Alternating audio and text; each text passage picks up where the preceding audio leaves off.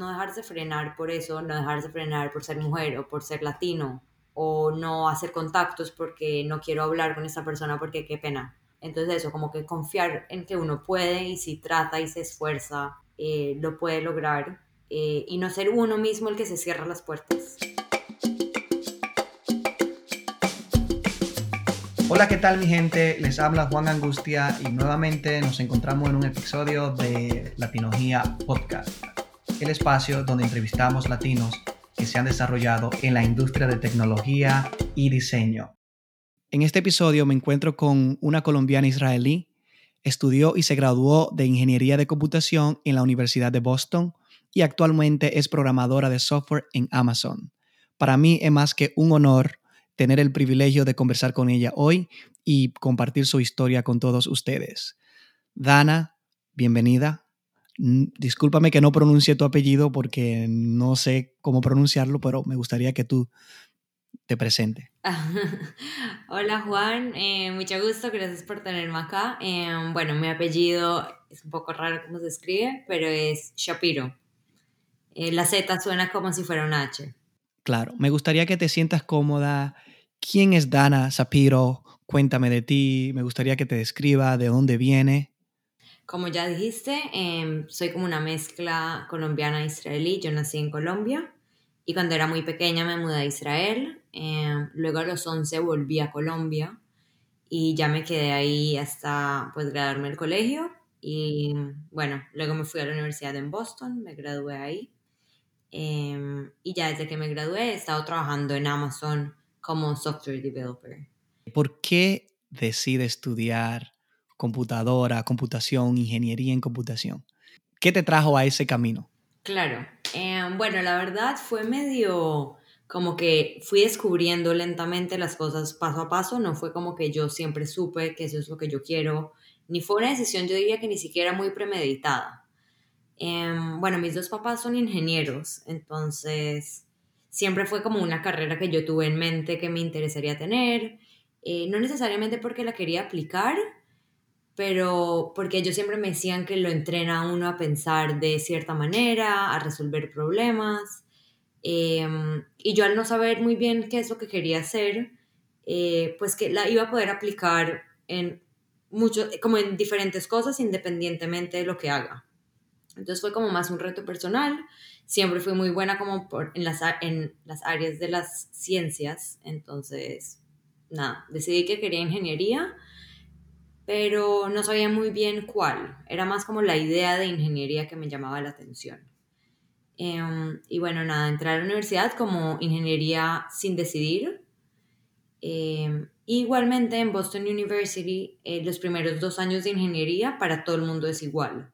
Entonces te toca tomar como que un poquito de cada una.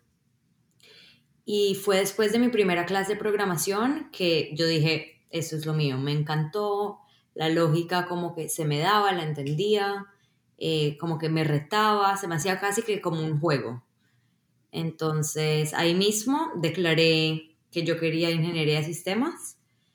Eh, entonces, en verdad, durante la universidad hice muchos internships en diferentes como startups más que todo y siempre mi rol fue mucho más enfocado como a la parte de product development, product management, ayudar como al lado de business, como que nunca yo era el lado técnico como tal. Em, y luego en mi último internship, pasando a mi último año en la universidad, en ese verano, yo dije, bueno, este año yo voy a probar, aunque sea, qué significa trabajar en lo que estudié, porque pues tampoco es una carrera muy sencilla y si ya me esforcé y lo aprendí y todo, entonces por lo menos voy a poder decir que lo apliqué, así sea, en una pasantía. Ese año yo me acuerdo, yo viví metida en la biblioteca, yo estudiando, entrevistando para todos lados, o sea, en todos lados ya me rechazaron em, y luego ya fue, me aceptaron como software developer intern en Amazon. Y yo feliz, fui a probarlo y la verdad es que me encantó. O sea, no fue nada como me imaginé, fue cero aburrido me sentí retada, eh, súper interesante. Eh, y bueno, cuando me dieron la oferta para volver, la acepté porque me encantó y pues resulta que tres años después sigo trabajando en eso eh, y la verdad me gusta mucho. Y tal vez en un futuro sí me cambie a, un, como a algún otro lado, Eh, pero por ahora la parte técnica em, me ha encantado mucho más de lo que como que yo había pensado en un principio. Mencionaste que fuiste rechazada de muchos lugares para donde aplicaste para hacer tu pasantía. ¿Alguna vez te preguntaste el por qué siempre te rechazaban? Em, yo creo que fue una mezcla de muchas cosas. Em, bueno, como te decía antes, eh, los primeros dos años en la universidad eran muy variados en cuanto a lo que uno aprendía. Entonces aprendí un poquito de cada ingeniería, pero yo no era ni cerca de profesional en hacer código. Eh, cuando yo estuve aplicando a la, al internship fue a principios de mi tercer año, donde yo había tomado solo esta única clase de programación que me encantó, pero digamos que mi conocimiento no era tan fuerte todavía. Entonces fue como que ir descubriendo lentamente qué es lo que buscaban en la entrevista y yo casi que adelantando un poquito lo que iba a aprender ese año para poder tener el conocimiento que necesitaba. Me compré un libro, me acuerdo que me salvó, se llamaba Cracking the Coding Interview. Y nada, me lo leí todo, lo tenía subrayado, me, me, lo memoricé, hice todos los problemas. ¿Algunos de los tips o consejos que, que recuerdes del libro? para la audiencia que quizás estén pasando por lo mismo que tú, que van a entrevistas y sienten que nunca logran obtener ese trabajo. Y creo que libros como ese sí orientan. Así que si tiene algunos consejos que recuerde, o ya sea del libro o, o de tu propia vivencia, sería más que bienvenido eh, en este espacio. Claro, sí. Eh, bueno, para gente que está buscando un rol técnico como yo en programación, de verdad que mi primer consejo es cómprense ese libro. Eh, fue una salvación uno en una entrevista para un rol técnico, pues la entrevista es muy técnica. O sea, el primer 10% si algo de la entrevista me preguntaban como sobre mí, sobre mis experiencias, mis fortalezas, lo que uno normalmente se prepara para una entrevista, que igualmente es muy importante. Pero la mayoría de la entrevista iba enfocado al lado técnico y a cosas muy específicas que no necesariamente hoy en mi día a día aplico en la industria, pero era como que para asegurarse que sé resolver problemas, que me sé como las bases y la teoría y como todo el lado técnico muy bien. Entonces, creo que fue cuestión de practicar, em, de asegurarme que al entrevistador eh, él pueda seguir mi, mi pensamiento. Entonces, ir explicando paso a paso cómo llego a conclusiones, porque eso también ayuda muchísimo que si mi conclusión tal vez está mal, pero el proceso estuvo bien como que él entienda y tal vez te ayude como con alguna pista o corregirte o guiarte un poquito a llegar a donde quieres. Entonces siento que eso también fue súper importante.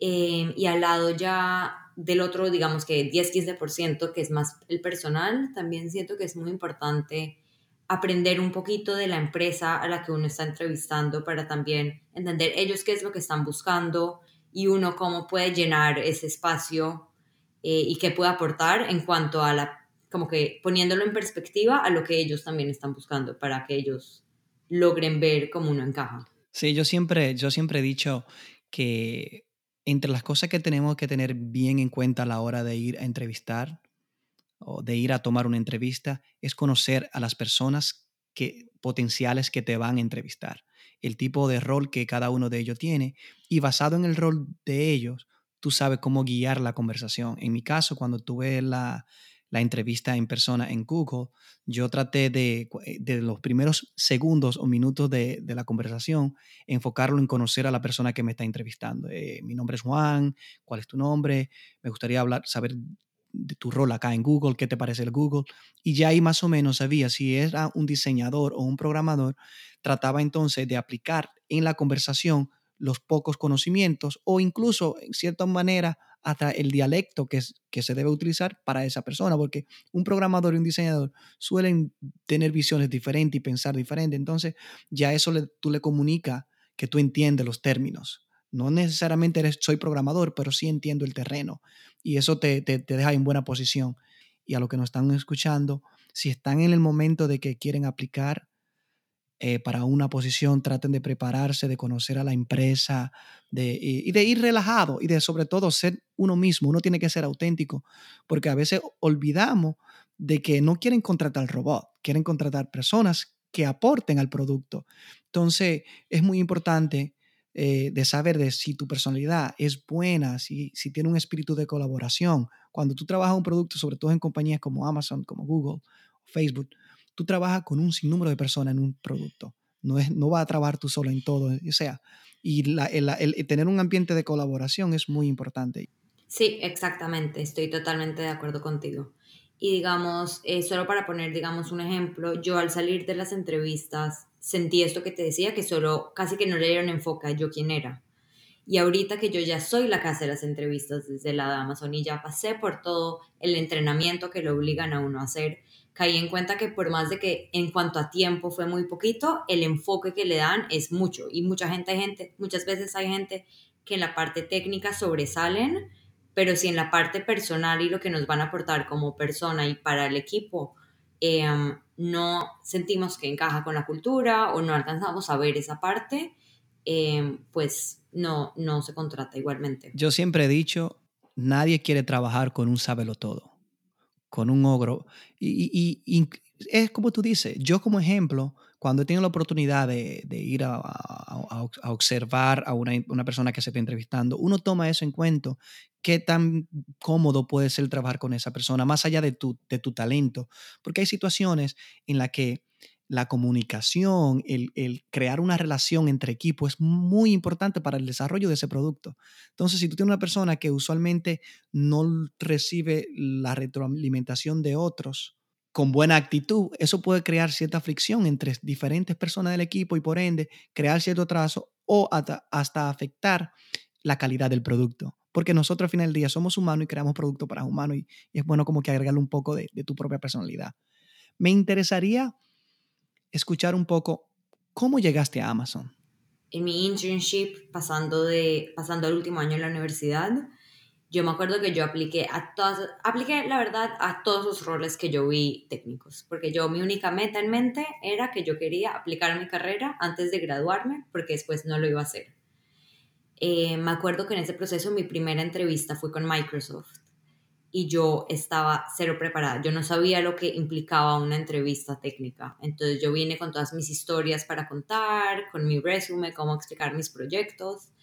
Eh, y de una vez me pidieron que yo les describa cómo haría una base de datos para algún problema. Y yo quedé como que yo no había visto base de datos todavía en la universidad. Yo quedé en blanco. Entonces, obviamente, ahí fue que yo dije, ok, necesito estudiar y aprender para ver qué voy a hacer. Y mm, bueno, después de entrevistar en muchos lados, eh, me acuerdo que llegué a la fase final de Google, no la pasé. Y ya cuando casi que me rindo, me aceptaron en Amazon. Y bueno, nada, me vine para Seattle y eh, saca mi internship y la verdad es que tuve una experiencia espectacular. Mi jefe era súper chévere, mi internship eh, como que de una vez me pusieron a hacer cosas, tuve responsabilidad, de verdad que creé un producto, diciendo que eso fue lo que me encantó también de la parte técnica, que fue que yo de verdad veía los resultados de lo que yo estaba creando. Sí, esa, esa sensación de que, wow, tengo este poder o esta oportunidad de crear productos que van a impactar la vida de, de millones de personas, es, es, como bien gratificante para uno y creo que es una sensación que todos los que estamos en esta industria disfrutamos a diario, sobre todo cuando logramos lanzar algo que duramos años a veces creando. Eh, dentro de Amazon, ¿podría hablarme un poco, mientras sea posible, de tu rol? Bueno, yo ahorita estoy como programadora eh, dentro de un equipo de expansión. Em, como ya te imaginas, Amazon obviamente le pone mucho énfasis a llegar a diferentes países, a crecer más allá de solo Estados Unidos. Entonces están poniendo mucho énfasis en, en crecimiento y yo hago parte de esa organización mi equipo como tal se encarga más que todo de América, entonces de Norteamérica y Latinoamérica.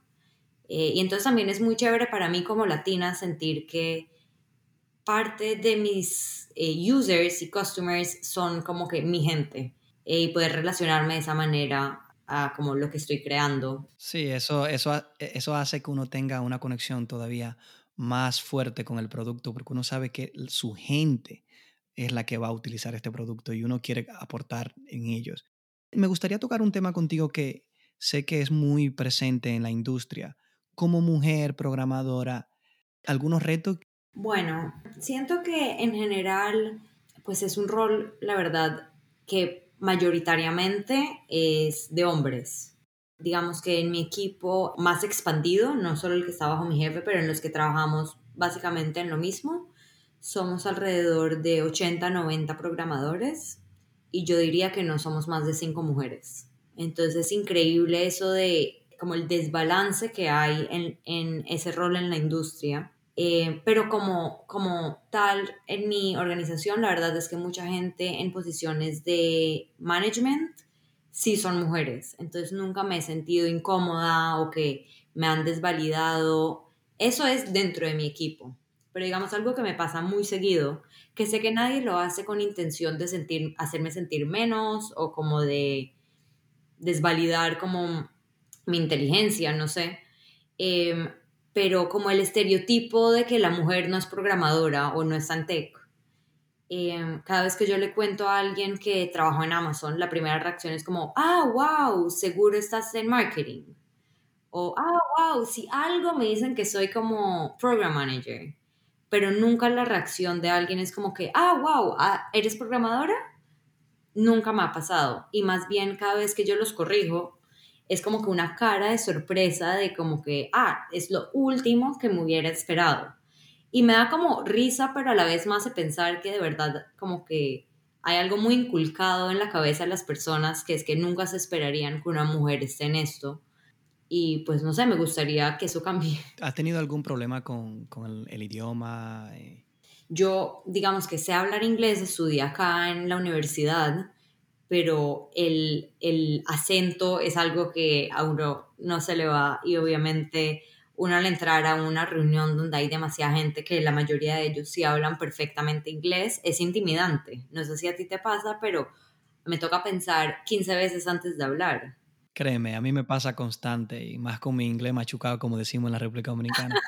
Pero también he aprendido que al final del día eh, valoran mucho que tu talento y al final del día si te puedes comunicar eh, es lo que importa. Pero no me sorprende de que también tú, como latina, no esté pasando por lo mismo, de que el idioma es como un poquito una barrera. Claro, sí, em, estoy totalmente de acuerdo contigo y de acuerdo con que todo está más que todo en la cabeza de uno. Entonces a mí al principio me pasaba que quería aportar la conversación, pero entonces yo de tanto como que premeditar lo que quiero decir para estar segura que me va a salir bien o porque me daba pena, ya como que la conversación avanzó y me perdí ya no pude hacer mi aporte.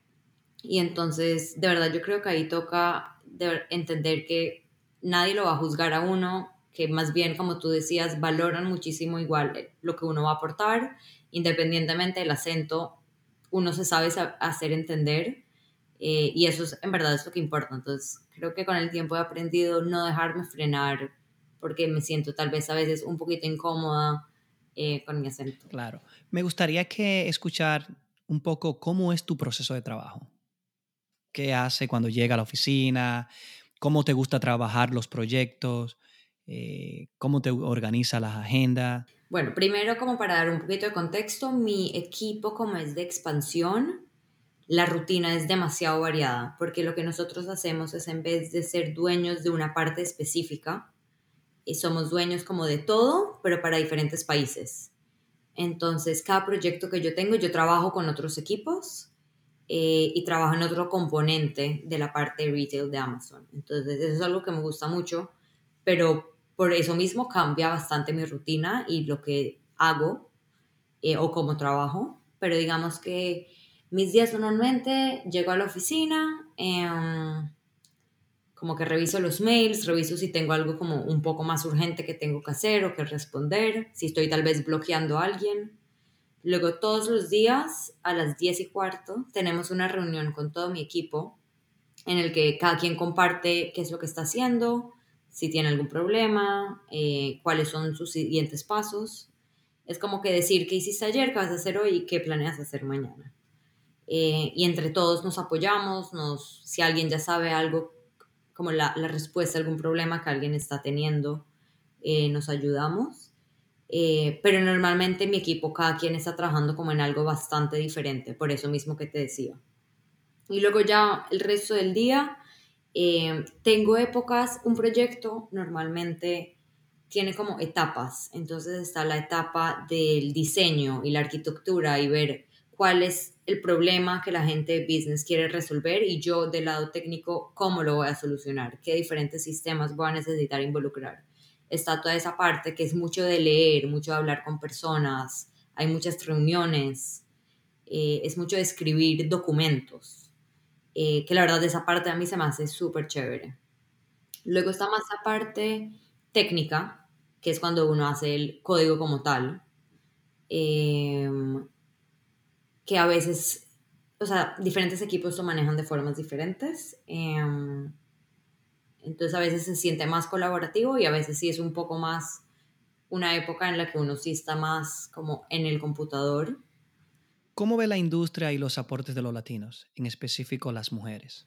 Es una industria que creo que cada vez se vuelve más poderosa y siento que ahorita, aparte con toda la situación con COVID, aún más, porque también las todo lo que no era text tuvo que casi que obligado a migrar a de alguna manera tener presencia virtual.